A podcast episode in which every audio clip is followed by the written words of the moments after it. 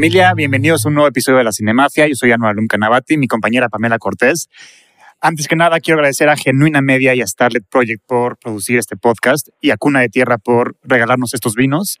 Y pues bueno, hoy vamos a hablar. A colaborar. A colaborar por prestarnos este espacio increíble de cowork.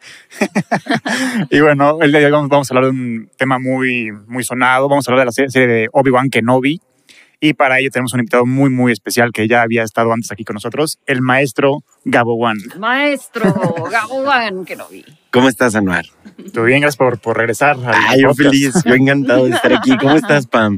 Muy bien, feliz. Es siempre un honorzazo tenerte aquí, maestro. Ay, no, el honor es mío. Siempre que puedo estar aquí es como, es la cinemafia. Sí, me gusta. A huevo. Sí, ya habíamos intentado grabar este podcast, pero no habíamos coincidido, pero qué bueno que ya, ya pudimos. Sí, eh, estuvo complicado. Exacto, sobre todo porque Obi-Wan Kenobi es la serie de la que todo el mundo está hablando. Es trending eh, pues yo creo que fue esperadísima. Sí, Y a pesar de que, pues al principio como que la gente no estaba muy convencida, yo creo que al final se quedaron vueltos locos y con ganas de más. A ver, tú dinos, Gabo, ¿a ti qué te pareció? A mí la serie me gustó, me gustó bastante. Agarró muchas cositas de Legends y agarró muchísimas cosas que andaban por ahí volando en la mente de los fans. Entonces me gustó bastante lo que hicieron porque em, trajeron cosas que los fans querían ver, pero también respetaron cosas que cuadraran con el canon. Entonces, como que hicieron un 50-50, en calificación final le daría como un 9. ¿Nueve? No, no, no, es bien, un muy bien. 10 todavía, pero estuvo, estuvo bien. Nada más que a veces se nos olvida que los productos de Star Wars funcionan con esta como lentitud y de repente, ¡pum!, explotan. Y como que a la gente se le ha olvidado que es lo mismo que vimos con The Mandalorian o The Book of Boba Fett. Y aquí querían acción todo el tiempo, pero el capítulo final es increíble. Sí. Es Para mí, extraordinario. al igual que Rogue One, fue como un gol al 90. Creo que los últimos dos episodios fueron los que Sí. salvaron la serie, porque yo sí estaba al principio un poco, no disgustado, pero estaba decepcionado, por decirlo así. Y ya en el quinto episodio ya me ganó. Yo te juro que a mí desde el principio me encantó. ¿Sí te encantó desde, el principio? principio yo dije, ¿de qué se está quejando la gente? A ver, te están dando la historia, por lo menos a mí era una historia que me interesaba bastante. O sea, yo siempre, o sea, bueno, ves en, en A New Hope que Leia le habla con este cariño Obi-Wan Kenobi que este eres nuestro, de nuestra esperanza, no sé qué. Y dices, ¿cómo por qué se tienen tanto aprecio y por qué, por qué lo ve como esta, pues, esta figura que puede Sí. salvar y lo que quieras? O sea, y, y ya aquí te, te- que te expliquen que cuando era niña la salvó, como que entiendes todas esas cosas también. No, claro. Pues, o sea, que uno estaba, o sea, Leia que creció como princesa con el, este, con Sí. Bail Organa y este, y Luke que creció, pues, en, en Tatooine ahí con la, con este, Sí. Eh, entonces, o sea, como que te faltaba todo ese contexto de cómo habían crecido. La verdad a mí me gustó muchísimo y era algo que yo sí estaba esperando ver. No, la, la premisa fue la correcta, yo estoy de acuerdo con eso, pero a mí mi problema, los primeros cuatro episodios, viene más de la parte de dirección y producción.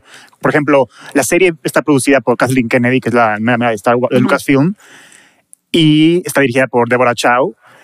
Pero a mí lo que me asustó desde el principio es, es que uno hubo retraso por culpa de los guiones, que no- todavía no estaban este, bien cuajados, por decirlo así. Y luego que no estuviera Dave Filoni ni John Favreau involucrados, eso me puso nervioso al principio, porque dije, porque estos güeyes son los, los meros meros de Star Wars en este momento y que no estuvieran involucrados en la serie del consentido de Star Wars, sí me empezó a preocupar un poquito. Y también que haya- hayan puesto una directora que es muy buena, pero está todavía verde. Yo había puesto a, a mí la opción obvia para dirigir Obi-Wan hubiera sido o Dave Filoni o, o, o- o si quieres alguien más nuevo, me hubiera ido por, Da- por Bryce, Bryce Dallas, Dallas Howard, Howard. que ella ha demostrado que, que conoce muy bien el material. ¿O, o tú qué opinas, Gabo? Yo opino que lo que hizo Deborah Chow está increíble y se ve que sí conoce el material, sí conoce al personaje. Y eso es lo que a veces nos crea ruido. Hace poco les comentaba en, en otra entrevista que tuve que algo que a mí me encantó es cuando entiendes el periodo de vida de, es el periodo que vimos en la serie de Obi-Wan. Hay un cómic en donde Leia está recostada hablando con Luke y están los dos platicando así de, oye, ¿y te acuerdas de tu infancia? ¿Y en qué momento te diste cuenta que era Ah. diferente? Y Leia le contesta a Luke, hubo una vez que me escapé del palacio de Alderaan y no me encontraron durante siete días, los mejores siete días de mi vida. Y son los siete días Ah. que De Leia estuvo con Obi-Wan. Sí. Entonces, ese era un hueco que estaba en el canon, que ti no te decían, bueno, no tenías contexto de que habían pasado esos siete días, y en esos siete días entra la serie de Obi-Wan. Entonces se conecta increíble, Sí. y además toma referencias de, de libros como Princesa de Alderaan, del libro de Kenobi, y que la, y, y, yo noté que a mucha gente lo que le molestaba es que no veían a Obi-Wan como lo querían ver, como este personaje idealizado de es que es Obi-Wan, él siempre es bueno, es siempre poderoso. No, también es un humano, tiene sentimientos, está roto, está Sí, está decepcionado, cayó su orden, cayó su grupo de personas, lo que era su, amigo. familia, perdió a su, mejor am- amigo. Claro. No, sí, sí, sí. No, el, el arco de Obi-Wan Entonces, es correcto, estoy de acuerdo. está Está increíble. destrozado. Pero, por ejemplo, la, la persecución de Alderan no se hizo que está mal dirigida, por ejemplo. O sea, a mí se me hizo ridículo. La parecía como de caricatura, literalmente. Como, como eran tres güeyes que no podían cachar a una niña chiquita y que se tropezaban. Es que eso es super Star Wars. O sea, yo no sé por qué les molesta. Ustedes, bueno, la mayoría de las personas, no, no te voy a atacar. la mayoría No, de las además a mí sí me personas, encantó todo. la mayoría de las personas tienen muy idealizado Star Wars. O sea, cada que escucho un comentario así de, es que cómo es posible que una persecución, no, tres personas no puedan con una niña. Güey, en el episodio 6, escurridiza, unos osos le ganaron a un Sí. imperio. En el episodio Totalmente. 5, la nave escapó mientras la nieve caía. En el episodio 4, los Stormtroopers chocaban con las puertas y eso es No, canon. pero eso fue, eso fue un accidente. sí. Pero es canon Sí, sí. y existe y es una de los y es una de las escenas más icónicas de Star Wars actualmente. En el episodio 1 contrataron, bueno, eh, se alían con un niño que nunca había ganado una carrera para que ganara la carrera y en esa vez la ganó. En el episodio 2, en toda la ejecución, nadie revisó que trajeran clips en la ropa para zafarse las esposas. Y es, Star Wars es ilógico. Y el episodio 3 también es ilógico, y el 7 y el 8 y el 9. Y cada que nos quejamos de algo de Star Wars, de es que se me hizo ilógico o inverosímil, lo que vimos en esa escena es como hay 153 escenas más de Star Wars que son ilógicas. Sí, sí. Y así funciona Star Wars. Entonces, Suspension of disbelief, Anuar. Te No, claro, que pues, creer. tipo, eh, igual en, en el en el- la parte 4 de Obi-Wan, el manto de invisibilidad que le pone. yo lo amé, ¿Se lo yo, amaste? yo adoré. Y también ya se me hizo un poco repetitivo. O sea, a mí mis quejas son los primeros cuatro episodios. Ya a partir del quinto yo amo la serie. Pero, o sea, el, cuarto episodio ya se me hizo un poco repetitivo. Otra vez, infiltrarse en la, en la, en la, en la- base de los, de los villanos disfrazados de, de- del imperio. Los, o sea, Pero, se me pues, hizo que ya- bueno, una fórmula que hemos visto sí, lo hemos No. visto, ya lo varios en hemos Star visto Wars. Ya, bastante, ya pero se cansa. Los seis episodios de Obi-Wan son las seis fórmulas básicas de Star Wars. El episodio uno de Obi-Wan es una princesa en peligro. y alguien que tiene que rescatar y hay un problema imperial. Es el episodio uno.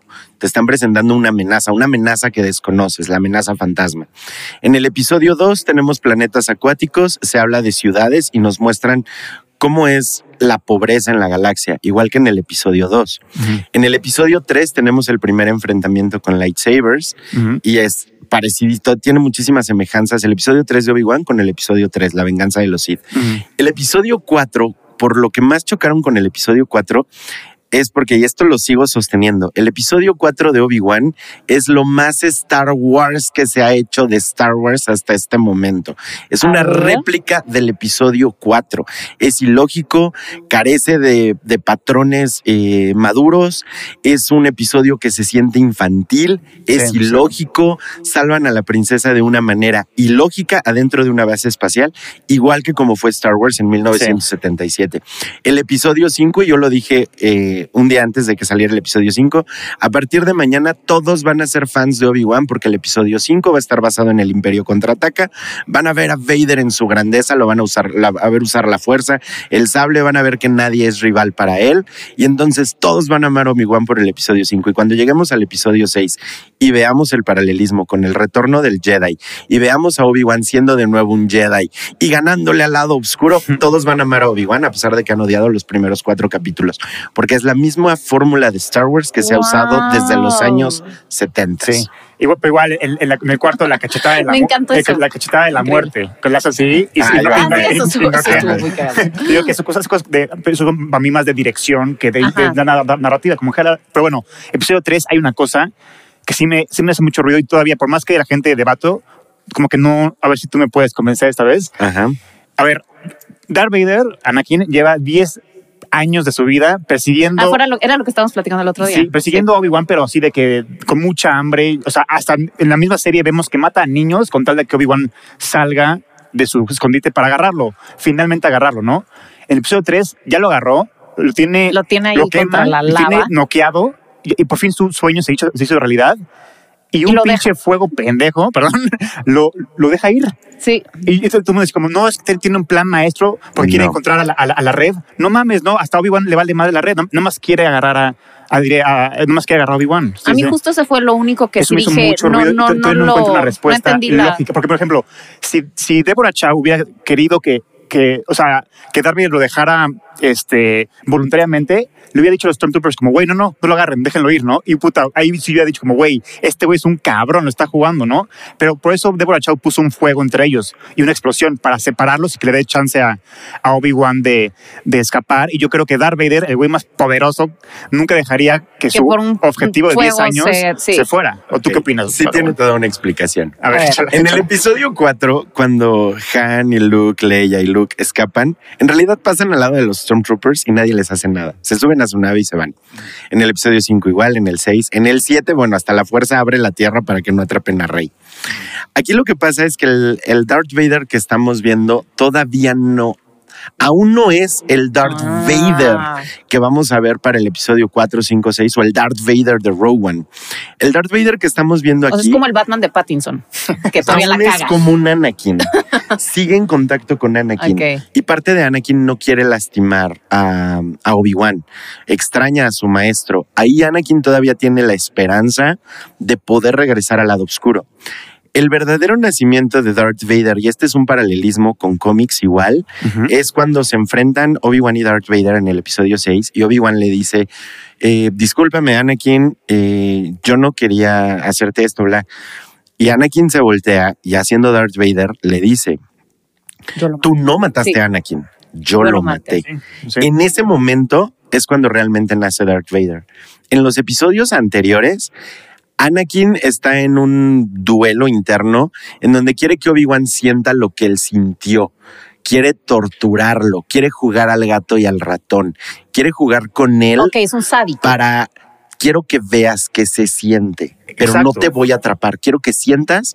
Esto es muy característico de Vader cuando conoces al personaje y no lo idealizas. A Vader le gusta dejar creer que la gente puede escapar de él. Eh, Mm. Vader es muy soberbio eh, y Anakin también lo era. Se sabe el elegido de la fuerza, se sabe que es el ser más poderoso de la galaxia. Para él es como jugar, es como, como si a Superman le dijeras no puedes quitar un techo. Para Superman quitar un techo es nada. Sí, claro.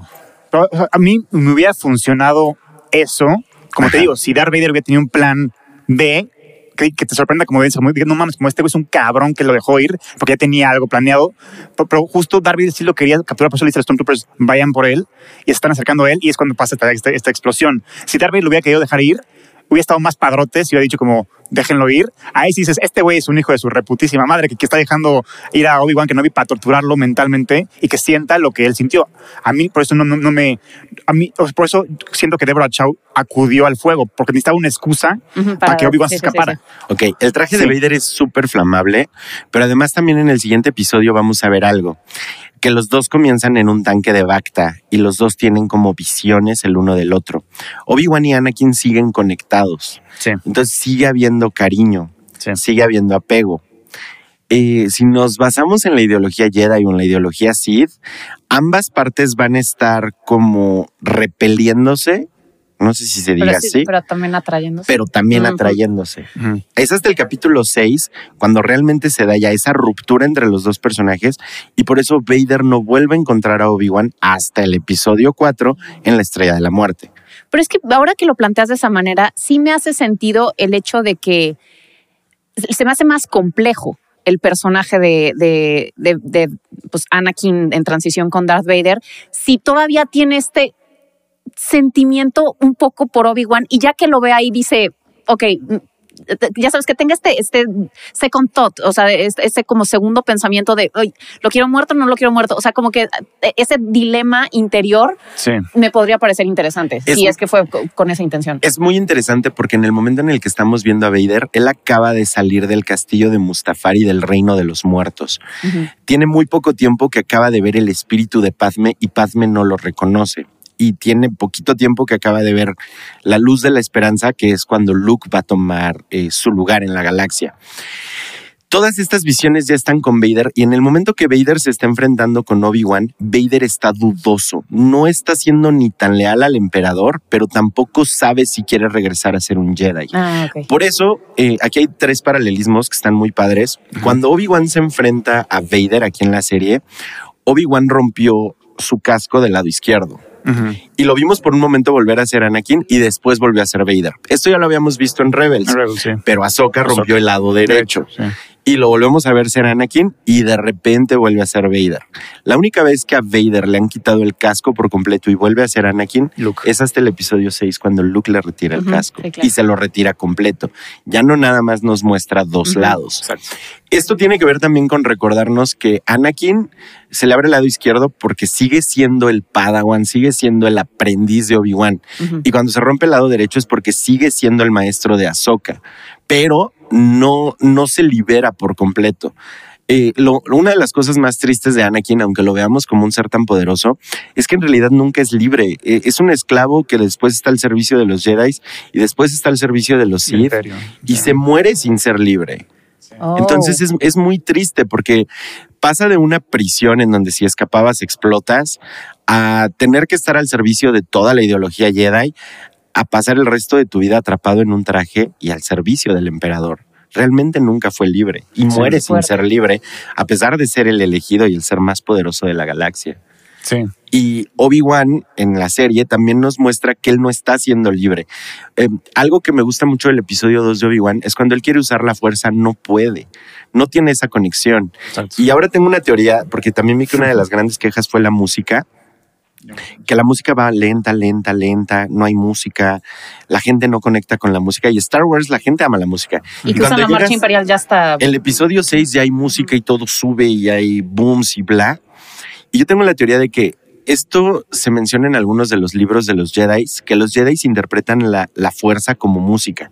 Ellos Ah, escuchan la fuerza está como música. Entonces ahora tengo la teoría de que no había música, pero esto no lo han confirmado. Porque no estaba Porque Obi-Wan Obi-Wan no estaba conectado con la fuerza. conectado. Y Ah, hasta el episodio eso está 6, muy chingón. Cuando se conecta y levanta las piedras, ¡pum! La Exacto. música se va hasta arriba.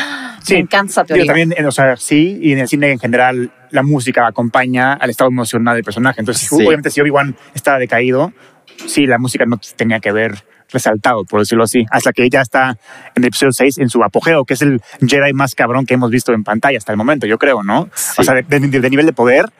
O sea, yo creo que está entre Luke de, de Mandalorian en el episodio 2, bueno, al final de la de segunda temporada, y Obi-Wan de en el episodio 6. Yo nunca había visto que un Jedi usara la, la fuerza así en una película. Efectivamente, de acuerdo con el canon e incluso en el universo expandido, ahora conocido como Legends, el Jedi más poderoso sí es Luke Skywalker. A pesar de no tener el poder de Anakin, Luke logra desarrollar habilidades que Anakin no. Claro.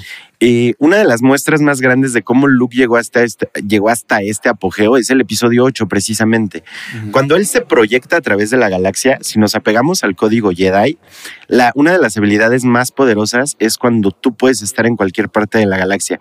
Esto convierte a Luke en ese momento en un ser omnipotente y omnipresente y omnisintiente. Se conecta con toda la fuerza y con toda la galaxia. Cosa que Anakin no logró desarrollar. Pero Luke, al estudiar, al ya no estar apegado a la ideología o al templo Jedi y tampoco querer caer en el lado oscuro, Luke va tocando matices de ambos lados de la fuerza. Claro. Entonces Luke llega un momento en que comprende ambos lados de la fuerza, decide quedarse del lado luminoso y Luke se posiciona como el Jedi más poderoso que ha existido. Pues también Obi-Wan como que de cierta manera le hace ver en, en esta serie a Anakin sus errores, o sea, su falta de control a veces, su, su- sus impulsos, que esos son lo que le, o sea, lo que evita Sí. que pueda desarrollar de verdad todo su potencial. O sea, porque él solito se sabotea, él este, ataca antes de tiempo, o sea, como que es muy impaciente y le dices que tienes que trabajar en eso porque así no, o sea, no vas a poder ser el- la persona que podría ser. Y es el mismo error que comete Vader, por eso es ese paralelismo. Exacto. Exacto. Vader quiere ser impetuoso, cree que el poder es todo. Y hay una parte en donde, donde Obi-Wan al final no me acuerdo exactamente qué le dice, pero que es como un, ay Anakin, no has aprendido nada. Y luego lo ves reflejado en Darth Vader y es como de, no, no ha No aprendido aprendo nada. nada, justamente. Sí. Siguen en el También me mismo gustaría lugar. hablar del verdadero villano de la serie, Bail Organa. O sea, ya, para sacar todo lo negativo y luego ya enfocarnos en lo ¿Por padre. qué? Bail Organa es un reverendo idiota. Lo que hizo en el episodio 5 al final, reveló todos los planes del- de, de todos por una de un- una medio de una transmisión cuando sabe que Obi-Wan está en una situación Ah, claro, claro, comprometedora. claro, dice, claro, sí "Oigan, es cierto, sí cuidado con cierto". Luke que está en Tatooine y, este, y Leia que está contigo, güey. Exacto. Cuidado, güey. Sí, sí, sí. Cabrón, en una cállate, transmisión, güey. Sí, sí, Me sí. estás diciendo al imperio dónde está Luke y dónde, o sea, por eso Rivas supo dónde Sí, está. exacto. está- ¿Y tú qué Luke. pensaste de Riva también? O sea, es que hay tantos temas que tocar aquí. Eh, yo insisto, a mí este tipo de cosas en Star Wars me dan mucha risa porque se nos olvida que cuando lo vimos siendo niños, esto pasa mucho en Star Wars. O sea, es muy cine de los setentas. O sea, es muy ese cine de no quiero que el enemigo se entere de dónde está. Dejaré el mapa aquí, descuidado. O sea, son de esas cosas que es como, se supone que los rebeldes no deberían de saber que la segunda estrella de la muerte estaba en Endor. Y los rebeldes están felices porque se enteraron de la nada que existía una segunda estrella de la muerte y después el emperador dice, guajajajaja, yo se los revelé. Sí, estás viendo cine de los 70s y 80s y sigue siendo Star Wars. Entonces, ese tipo de detalles yo creo que están muy idealizados. Yo separo mucho cuando veo una película, cuando nos toca ver alguna película en el cine que no sea Star Wars a cuando veo Star Wars. No, no voy a exigirle lo mismo porque Star Wars tiene su propia Su estilo, fórmula, sí. estilo, igual que Marvel e igual que si voy a ir a ver Teléfono Negro. Teléfono Negro lo juzgas desde otra perspectiva. Sí. Elvis lo juzgas desde otra perspectiva. Con Star Wars y con Marvel yo ya sé que en Star Wars voy a ver momentos que es de, güey, esto qué ilógico es. Y con Marvel sé que tiene que haber un momento súper épico donde los héroes se vean glorificados y escenas y explosiones por atrás. Y es como, sí, eso es lo que quiero ver. Y sí, crecí con Star Wars y Star Wars estaba, es lindo en esa manera. Y Marvel de repente sí, ya de repente tiene escenas que me recuerdan a los Power Rangers, pero ese es otro tema. Pero no lo juzgo desde el mismo lugar porque sigue siendo este planteamiento infantil, sigue estando este planteamiento de no voy a desarrollarte todo un capítulo de alguien que haya tenido que hacer espionaje y sabotaje para encontrar en dónde estaba Luke. Es mételo de la manera más fácil, como Artu y Tripio, ¿por qué llegaron con Luke en el episodio 4? Porque ahí se estrelló su nave. No hay más explicación. no tiene un trasfondo súper lógico y complejo en donde... No, pero ahí puedes decir que Bueno, la a fuerza, el destino nos simples. llevó ahí. En cambio, Acá igual la fuerza quiso que que el cagarato. No, aquí fue un pendejo haciendo una mala decisión y una excusa. Yo creo que lo más que un homenaje fue los guionistas queriendo llevar arriba a huevo con Luke para que su arco se complete. O sea, más que un Bueno, pero sí era un arco que necesitaba completarse. No, claro, y, pero- Y yo, yo sí lo sentí bien logrado al final. No, sí, al final, pero a mí Baylor ganas dije, güey, es, Pero es que cabrón. Bale se está comunicando con Obi-Wan. De hecho, la culpa no es de Bale. La culpa es de Obi-Wan que se le cayó el comunicador. Buen punto. Pero a ver, usted Porque no se dio cuenta que se le cayó. Y entonces la fuerza llevó arriba a pero- encontrar pero el este güey sabe comunicador. que este güey está en un lugar comprometedor y si sí, lo manda un mensaje que se autodestruya y que sea uno lo deja en, en repeat. El loop. Para en caso de que No, porque En lo caso de que pisó. no lo por eso está en loop. está bueno. Pero también ese mensaje que se repite es lo mismo Sí. que pasa con el mensaje de Arto De- en el episodio 4. Ah, exactamente. Que está trabado. Sí. Ya, para sacarme mi lo último negativo que tengo es, o sea, que creo que Deborah Chow no sabe manejar bien los espacios, por decirlo así. Anuar viene a terapia en esta ocasión. como No, o sea, ya, tengo muchas cosas también chingonas que decir porque me encantó. O sea, a mí sí me gustó mucho la serie. Por ejemplo, en el episodio parte 3, parte 3, sí, cuando esto- llegan a este planeta, o sea, también creo que Deborah Chow le echó un poco de hueva a, a los planetas porque en, en la producción de Alderan parece que lo grabaron en Sochi, en, en el desierto de los leones, güey, literalmente. y luego esta, esta es la de la terracería, bueno, la- el desierto, parece, lo, pudo- lo podemos grabar a un minuto aquí sin pedo alguno de nosotros, ¿no? O sea, como que siento que le faltó esa creatividad de, de crear un planeta chingón de Star Wars, como lo hizo Ryan No. Johnson en el episodio 8. Yo no lo así. sentí así, te lo no, juro. y no funciona así. Tú siempre que vayas a ver planetas chingones, así como dices tú en Star Wars, depende de en qué momento de la historia estés. Sí. Si nos vamos a la época de la República y nos vamos a la Nueva República, que es de Mandalorian, vas a ver apogeo en la galaxia, la gente es libre. Siempre que veamos algo retratado entre el episodio 4 y antes del, de The Mandalorian, la galaxia está sufriendo, la galaxia no, la galaxia no tiene recursos, Esa austeridad vas a ver planetas pobres. A veces se nos olvida que Star Wars nace de este concepto de dirty future. Te voy a mostrar un futuro sucio, corroído. El episodio 4, el episodio 5 y el episodio 6 te muestran ciudades que son carentes. No hasta que se hizo la remasterización, tú visualizaste Coruscant. Mientras Oye, pero viste un sí está bien padre, ¿no? Pues se supone que es porque está en convenio con el imperio, pero después te Ah, dan ok, todo el es trasfondo de que son minas. Y Ah. nosotros vimos el palacio de Bespin. Si nosotros nos fuéramos hacia como vive la mayoría de la gente en Bespin, Ah. son minas. Son minas que, está, que Ok, extraen nomás los que gas. están arriba ah, Algunos de los que viven en el platillo principal están muy bien, pero hay más platillos por ahí. Bespin sí, es- estamos viendo este apogeo del, del imperio, pero aún así es porque es una especie sometida. Cuando vemos Endor, Endor es un planeta olvidado. Tatooine es un planeta olvidado. Bueno, pero, o sea, sí entiendo un, pun- un poco Pero, el punto de lo que dice Anuar, porque no necesariamente que, que tengan como esta boyancia, eh, No, lo- claro. lo, que quieras. O sea, un poco más de creatividad, porque Exacto. por decir, te ves a Hoth, o Exacto. sea, se, se- está las, están las criaturas y está la base La esta y está que se- creativo. que y, la noche. O sea, tiene una magia que lo hace Ajá, único. Ok, entiendo tu Aquí punto. creo que es un terreno cualquiera, ¿me entiendes? O sea, que, por ejemplo, Tatooine, o sea, es, es- no, es de- no es del imperio, pero aún así tiene su magia, tiene su... Sí, sí, o sea, sí. es un planeta muy, muy único que, o sea, que nunca he visto más en Star Wars. Por ejemplo, Jakku, que por más que sea similar a Tatooine, sigue, sin- sigue sin ser Sí, Tatooine. sigue sin es ser. muy único Tatooine. Y estos planetas que viste en Obi-Wan sientes que no tienen Eh, esa el- atmósfera. cuando, no se pelean, tanta cuando se pelean al final Vader y Obi-Wan, ahí ese me encantó, ese me fascinó, porque le, le dio mucha atmósfera y se, y no y se me hizo único. Nunca había visto un planeta así en Star Wars. Es más, me gustaría explorarlo más adelante. En, en No algo. han dicho qué planeta Ajá. es en particular. Eh, por ahí tenemos teorías, pero Tipo, la ciudad del, del parte 2 se me hizo una ciudad cualquiera que hemos visto en millones como de Blade películas. Runner, ¿no? Exacto, Blade Runner. Por ejemplo, Coruscant tiene, es muy específico Coruscant. sí. Entonces, o sea, eh, este, y luego el episodio Alderaan me gustó, pero el bosque no me gustó, por ejemplo. Se me hizo un bosque cualquiera. ¿Entiendes? Por- Pues como el de los Ewoks también. No, porque ahí sí, son- ¿Sí? el, el- el tallo de los árboles es enorme, es, es al- es altísimo, tiene su magia, ¿entiendes? Es que el, O bo- sea, el bosque los de, puentes de y los Endor, árboles. el bosque de Kashyyyk y el bosque de Alderaan son muy diferentes. Pero el bosque de Alderaan sí es muy como bosquecito de la tierra. O sea, sí es muy el ajusco.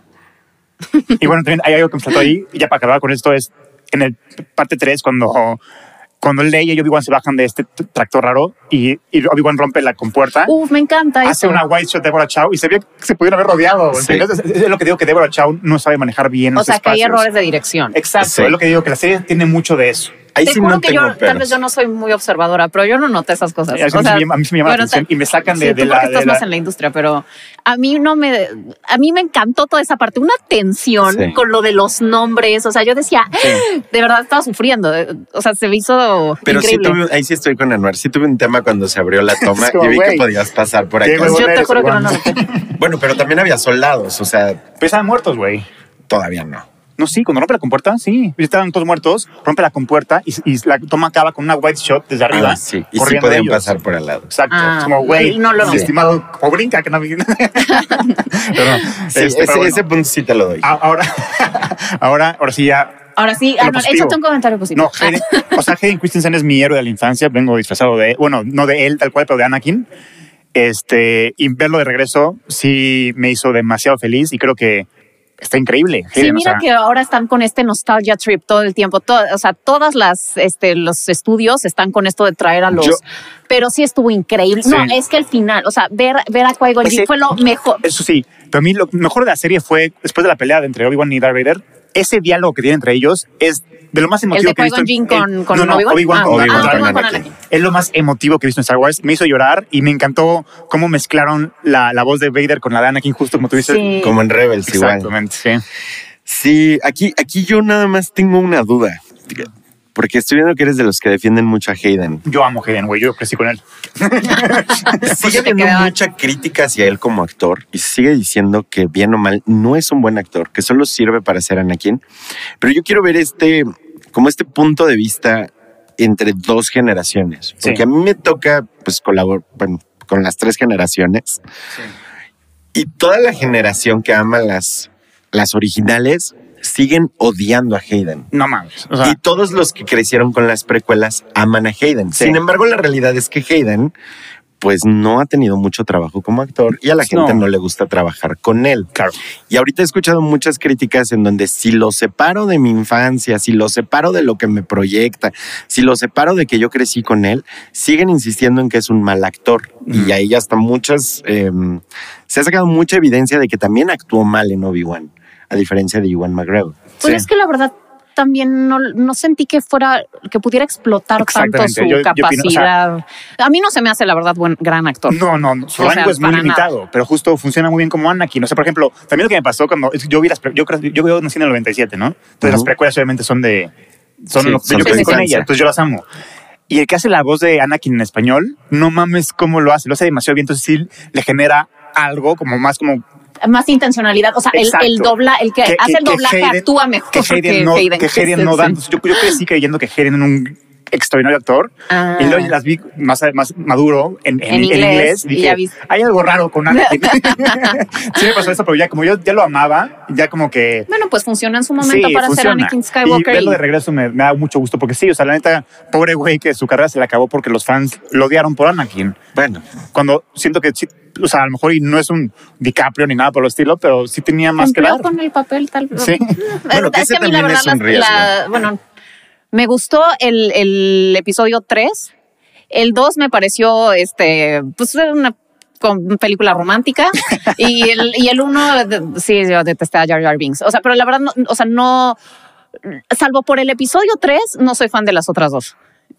Híjole, sí, o sea, a mí A mí la trilogía original se me hace extraordinaria y ahí ya y la última está asquerosa. Pero- A mí se me, hace mejor, se me hace mejor las precuelas que las secuelas, por ejemplo. O sea, se me hacen mejor estructuradas. O sea, creo que. Ah, no, el- que las secuelas, o sea, es- que o sea, las, siete, ocho, que las de las de Rey. o sea, está- o sea, porque. No, es que todo es mejor que las de Rey, están desde el horribles. principio, George Lucas tenía clarísimo el arco de cada quien de los personajes y se ve reflejado eso en las películas. En cambio, 7, 8, 9, ni Ryan Johnson ni JJ se pusieron de acuerdo, entonces hicieron una pinche un pinche collage rarísimo que no, que no acaba de, de estructurarse, por decirlo así, ¿no?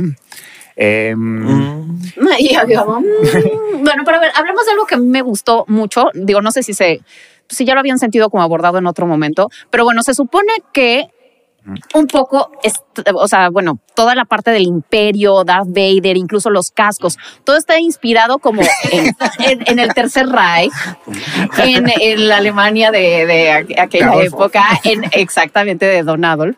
Eh, Este, y, y siento que aquí me, me gustó mucho porque lo, lo explotaron más que nunca en el sentido de que los, los Jedi tenían que estar como escondidos, había- tenían aliados, los tenía, Sí. había gente que, que entendía que estaban siendo perseguidos y los escondían, los, los cuidaban, los, los ayudaban a escapar. O sea, como todo este contexto que se vivió, o sea, pues durante el Tercer Reich Claro. en, en Alemania y, y que siempre ha existido como esta comparación con Star Wars, aquí como que más que nunca se, es evidente. sí. Sí, se nota muchísimo, sobre todo cuando empiezan a hacer los, lo- ah, las menciones de los túneles. Ajá, Estos justo. túneles existen en, en varias partes de la galaxia para ayudar a los Jedi.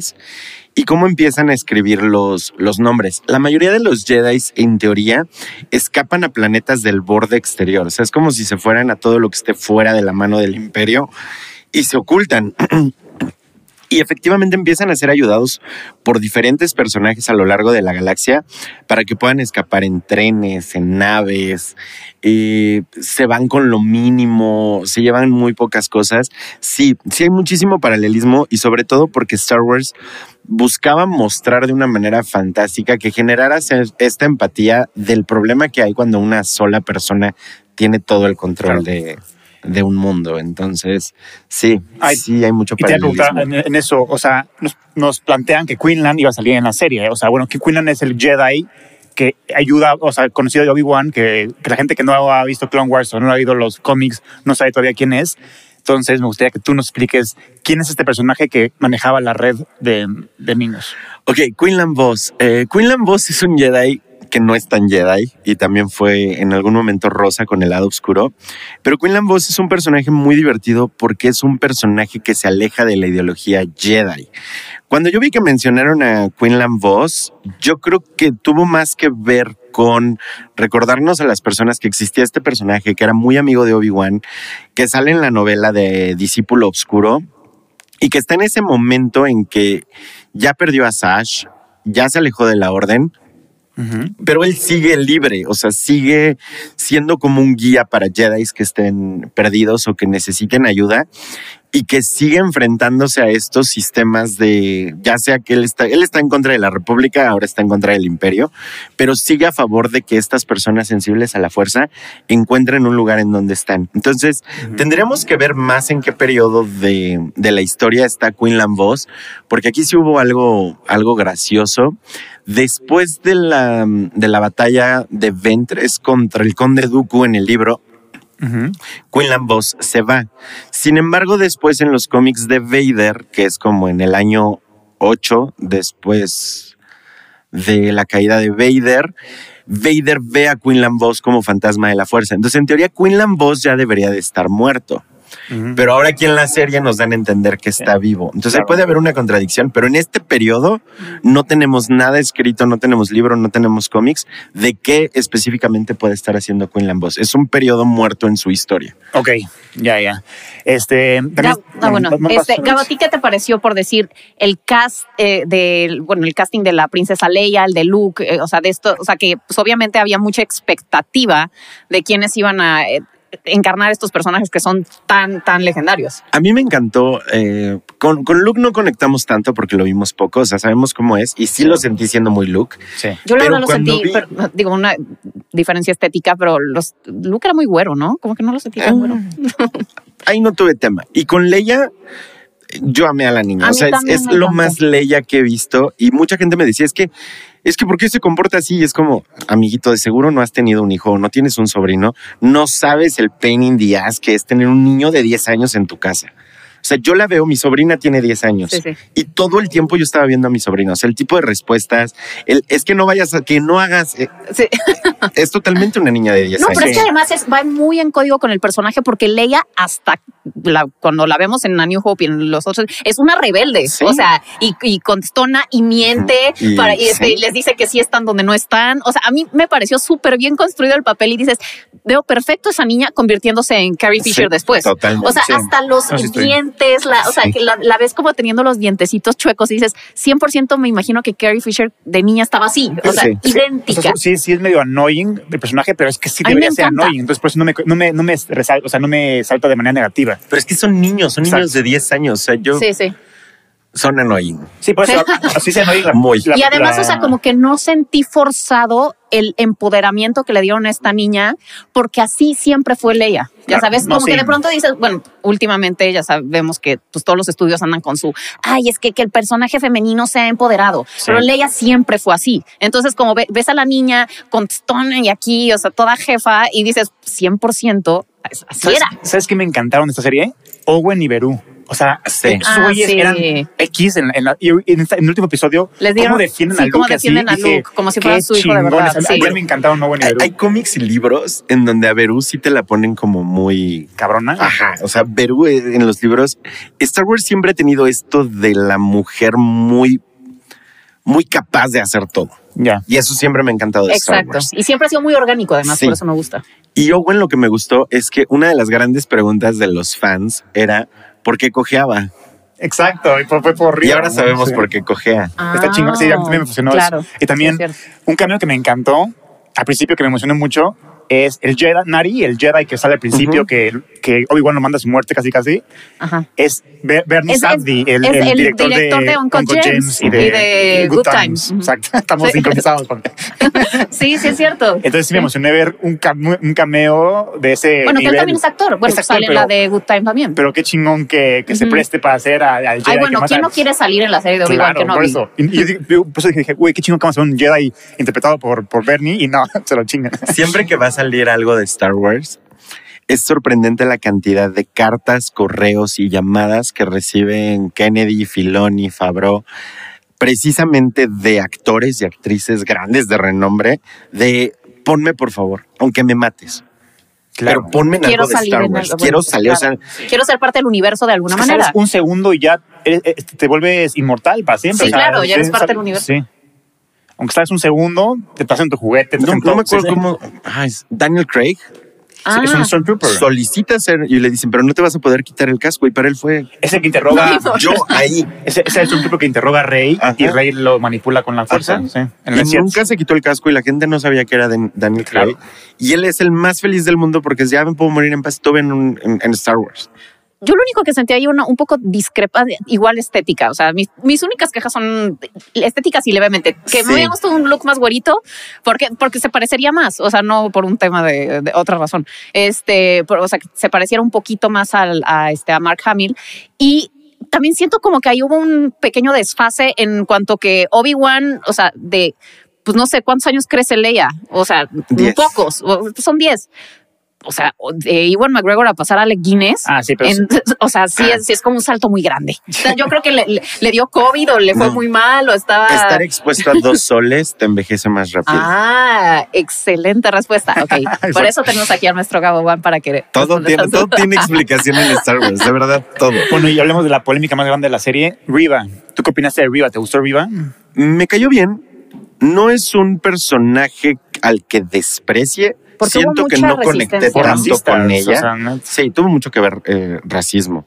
Pero también porque se les olvida y, y se acostumbran, volvemos a lo mismo, idealizan a sus personajes. Cuando la gente escucha es que es un inquisidor, ya automáticamente se imaginan que es súper malo, cruel. No, a ver, esperen. Los inquisidores son Jedi caídos, no son Jedi, no son Sith. Es un Jedi al que yo he torturado tanto, tipo la Segunda Guerra Mundial, Ajá. en donde yo te he torturado tanto que es tan grande tu miedo que prefieres ir y buscar a otros para que yo los torture a que te siga torturando a ti. Ah, Las torturas que les hacían a los inquisidores, esto lo pueden ver en el videojuego Jedi Fallen Order, que se ven algunos rasgos de lo que eran esas torturas, pero cuando tú ya te metes bien en literatura de Star Wars, son torturas psicológicas, físicas, emocionales, les mutilan partes de su cuerpo nada más por gusto, así de, a ver, ven, te voy a cortar la mano y te voy a dejar sin mano tres días. Oh. Y ya después te hago una prótesis. Ya. Ah, ¿sabes qué? Estoy aburrido. Te voy a abrir el estómago, que salgan tus... Chale. Y luego te lo arreglamos y te mantengo ahí con vida. Y además son sometidos a castigos muy psicológicos. O sea, a muchos de los inquisidores los hacen ver cómo matan a otros Jedi y cómo matan a especies si ellos no quieren estar al servicio. Entonces es una tortura constante y los inquisidores no es que quieran ser malos. Riva quiere encontrar a Obi-Wan porque está enojada de que Obi-Wan no los haya protegido a los Younglings, pero de que no la haya protegido, no de que la haya salvado sino que no los hayan preparado o no los hayan protegido de todo lo que va a ser el imperio con estos 10 niños que son los inquisidores. Sí. Pues yo también había entendido que en realidad Riva lo que quiere es, en, o sea, como le dice Obi-Wan, es que no me estás entregando a Darth Vader. Este, te- o sea, algo así como te lo estás, o sea, ya sabes, Sí. me estás, te estás entregando a ti a Darth Vader. O sea, me estás usando a mí para que, para que, para, Para que tener el acceso venga. para poder vengarse. Sí. O sea, o sea, sí, yo sí tardé en conectar con Riva al principio, porque sí es un, al principio y al final ya queda un poquito más claro, es un personaje un poco ambiguo, como que no sabes ni qué quiere, ni qué la Todos los mueve, ni qué. inquisidores Ajá. son ambiguos. Ese es otro problema que hay con esos personajes. Que volvemos a idealizarlos. O sea, me identifico con tal inquisidor, me gusta mucho, me gusta su especie, me gusta cómo pelea. Y entonces yo ya me voy como que como Gordon Tobogán diciendo es que ese personaje es súper épico y lo idealizo y digo que es súper malo, que es algo que también pasa mucho con Darth Vader. Darth Vader en el episodio 4 aparece muy poco y en realidad no es ni el villano del episodio 4. El, episodio, el villano del episodio 4 es Moff Tarkin. Y cuando tú hablas con la gente de sus recuerdos de Darth Vader del episodio 4, a mí me ha tocado que me cuenten cosas que es de, güey, eso ni ha pasado en Star Wars. Pero Así nació Boba Fett, todo mundo. Pero O sea, yo sí, cosas- bueno, no sé. hay cosas de Vader que la gente me decía, es que ¿por qué solo los ahorca? Vader debería de llegar y tasajearlos con su sable. Vader nunca ha tasajeado con su sable hasta Rowan, hasta que a alguien en Rowan se le ocurrió hacerlo tasajear. Sí. Vader ahorcaba todo lo que había a su paso. No es que mi Vader corta todo con el sable. ¿Cuál Vader? ¿El de dónde? Sí. Entonces pasa lo mismo aquí con los inquisidores, que a veces los idealizamos, pasa lo mismo con los personajes, pasa lo mismo con Darth Vader, pero Star Wars cuida mucho el ser justificado en todo, o sea, sí justifican bien con, o sea, no, no nada más dicen voy a hacer esto, toda la información viene de algún cómic, viene de algún libro, ya se me olvidó que estaba contestando. Este, es que yo siento que no es como. No. ah, ya nos están callando. Es como- o sea, siento que no es como idealizar, sino es como, pues tú como audiencia, cuando ves una película o que sea, pues sí quieres saber, uno, el objetivo del protagonista para conectar con él, Ah, y también sí. quieres saber el, el- el objetivo del antagonista Pero para... es que yo sí sentí las, las motivaciones de Reva muy, muy bien planteadas. O sea, estaba usando, o sea, quería una cercanía con Obi-Wan para llevárselo a Darth Vader y después quería, ven- que, eh, quería matar a Luke para vengarse de Darth Vader porque sabe que es su hijo. O sea, yo nunca Pero, noté que, ¿en el- qué que sus te te de eso en el episodio 5? Pero no importa, eso justifica todo su actuar hasta, No el- hasta no ese estoy punto. que te tardas mucho en, en, en- Eso en es otra cosa. entender el personaje. Ajá, o sea, Sí, sí, sí, te tardas en entenderlo, pero es como que te dan la respuesta al final de por qué actúa como No, claro, actúa. pero por eso muchas personas no conectaban con ella al principio. Ah, bueno, sí, al no principio. Porque no quién ven su objetivo, Sí, sí. pero es que pasa lo mismo Pero que no tenían que revelar todo desde de el principio. No estoy diciendo por sí. qué la gente no conectó con Quieren ella. sí, todo digerido y ya entender en qué va a acabar y se enojan y ya cuando llegan al final vuelven a amar la serie. Eso es lo mismo que ha pasado con todas las series. Oye, estás pensando hoy en la mañana, hay un, este, no vas a ver, ¿tú qué opinas? Pues Los dos inquisidores, o sea, tanto el gran inquisidor como Riva, sobrevivieron a un, a un espadazo, ¿no? ¿Eso hace a, a Qui-Gon Jinn más débil que ellos? Pero es que, o sea, Qui-Gon Jinn sí le dan bien. O sea, No, le- se es encajan es- igual que a ellos, Es que sí. se supone que, que el sable pues, te cauteriza también. Entonces, Sí. por eso es muy fácil sobrevivir Por de un, de un sablazo. madre. Aquí el punto Solo es que. Qui-Gon tenía que morir. Exacto. Ese- ese- matar. esa es la única él explicación. mismo. Qui-Gon tenía que morir. Eso me, no me dejaba dormir hoy. Todos los demás sobreviven. Darth Maul, Riva, el Gran Inquisidor, sí. Ben Solo, todos sobreviven. sí, por eso. Y, y pues ya, esa, esa es mi pregunta. No, sí, es, es un tema personal con Qui-Gon. Qui-Gon tenía que morir. Bueno, y Qui-Gon, ¿qué te pareció? Sí, cameo maravilloso al A final. mí me encantó porque ahí ya fue un paralelismo completo con el libro de Obi-Wan, que- bueno, con el libro de Kenobi, que Ujú. justo el libro termina así. Cuando él ya va, solo escucha su voz.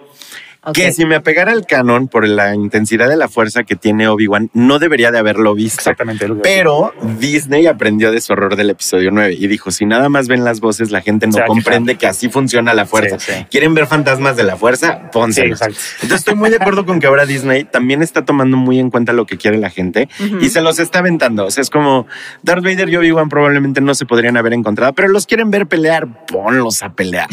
o sea, eso es lo que está padre, porque es como gente que veo que de repente se rasga las vestiduras y se enoja y dices que eso no es mi Star Wars. Es como, güey, es un mundo de ficción. Solo disfrútalo. Esto no debería de pasar y ahorita ya te lo dieron. Ahí está, ya viste a Vader enfrentarse con Obi-Wan y Obi-Wan hasta le evitó piedras y las aventó estuvo y la música. Eso chulo, Güey, disfrútalo. No debería de poder ver un fantasma de la fuerza, pero a la gente, la gente no entiende que los fantasmas de la fuerza usualmente solo se comunican por voz. ¿Quieres ver el fantasma? Ahí está Liam Neeson. Sé feliz. Entonces, yo eso se lo aplaudo mucho a Disney. Yo también se lo aplaudo. Oye, y este, el otro día leí un tweet que decía que, que Obi-Wan se hubiera merecido un feature film, una película como tal, y que Top Gun es el claro ejemplo de por qué hubiera funcionado una película después de tantos años, pero que fuera como pues Estaba la película de. Obi-Wan. ¿A ti te hubiera gustado más ese formato o te quedaste bien con la Es que serie? eran, eh, a mí me gustó la serie, pero sí estaban pensadas, es que eran dos trilogías. Venía la trilogía de Solo, Lando y Chewbacca, pero Solo no funcionó. Ah, Sin embargo, Solo me gustó mucho. Y luego iba a haber otra trilogía que no sé si vaya a funcionar así, pero el chisme era que la trilogía era Obi-Wan, Vader, Ahsoka. Sabemos que hay serie de Obi-Wan y sabemos que hay Ahsoka serie de. Ahsoka, pero no sabemos si vaya a haber serie o película de Vader. Oye, nada más, última pregunta. ¿Por qué, por qué crees que Filoni y Fabrego no estuvieron este, involucrados en, en Kenobi? O sea, porque pues es el consentido de, del fandom de Star Wars, ¿por qué no estarían los meros meros ahí? Porque Filoni y en algo que yo les aplaudo mucho, no, no solo están en The Mandalorian. Filoni y Favreau, su verdadera directiva es que a ellos les gustaría alejarse de la saga Skywalker. Regresar con Obi-Wan es regresar a la saga Skywalker y ellos no están tan contentos con, sí, vamos a seguir mostrando a Obi-Wan, vamos a seguir mostrando a Vader. Yo estoy muy de acuerdo con ellos que quieren mostrar esta otra parte de la galaxia, que si quieren ir hacia The Mandalorian, que viene de Mandalorian 3 y después viene de Mandalorian 4, que Oye, ya no va a ser de Mandalorian 4, ya va a ser otra cosa conectada Sí. pero ellos quieren seguir investigando otras especies, otras culturas, otros planetas. Regresar con Obi-Wan, yo incluso lo he dicho y me han tirado mucho hate por eso, es, güey, ya qué hueva, yo ya no quiero ver más de los Skywalker. Sí, no, O sea, ya eso fue. ya me lo sé de arriba para abajo y Luke en sí qué va a acabar bien, ¿no? Anakin. Sí, me gustó mucho. O sea, lo voy a seguir disfrutando. Sí. Pero tienes tantas especies, tienes tantos planetas, tienes Sí. tantas historias.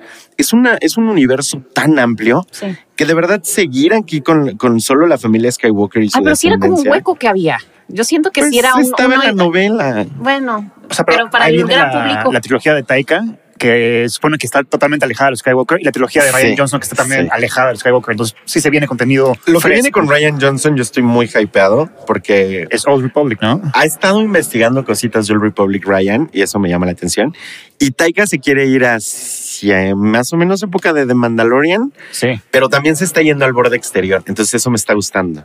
Oye, y eh, estás mencionado que probablemente saldría una serie, eh, bueno, o algo, este spin-off de Vader. Yo no dije eso. Bueno, no, o sea, bueno, dijiste que estaba como en planes, que estuvo en, bueno, que está este rumor que podría ser como, como Obi-Wan Kenobi, Ahsoka y Vader. Es ¿Tú qué esperarías ver en, un- en la serie de Vader? Castillo de Mustafar.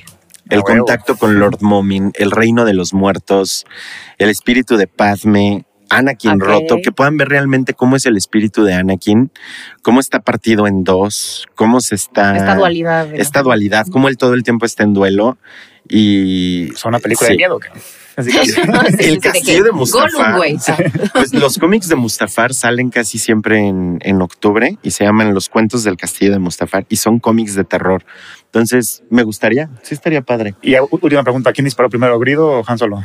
En la película original Han Solo, con la remasterización, Grido. Grido. Sí, sí, sí. porque ya Han Solo se volvió héroe. Héroe, exacto. de ser- Totalmente. Pues muchas gracias, Un maestro Gabo Pues muchísimas gracias a gracias, ustedes. Gabo. Siempre tu sabiduría del universo de Star Wars nos tiene con la boca abierta. Ah, es un gusto. Pero bueno, allá familia, por favor, recuerden siempre darnos comentarios, toquen la campana, denos like, comenten este maravilloso podcast con sus amigos y familia. Y nos vemos para la próxima. Somos Anuar Canavati, Pamela Cortés y nuestro super invitado Gabo Juan Keravi.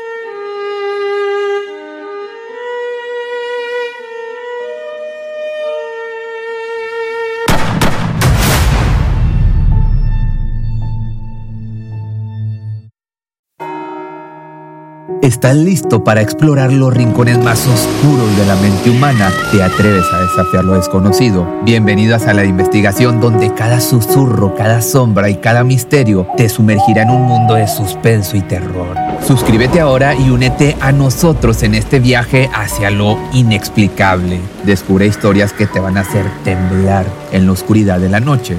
Sala de Investigación, el camino del misterio.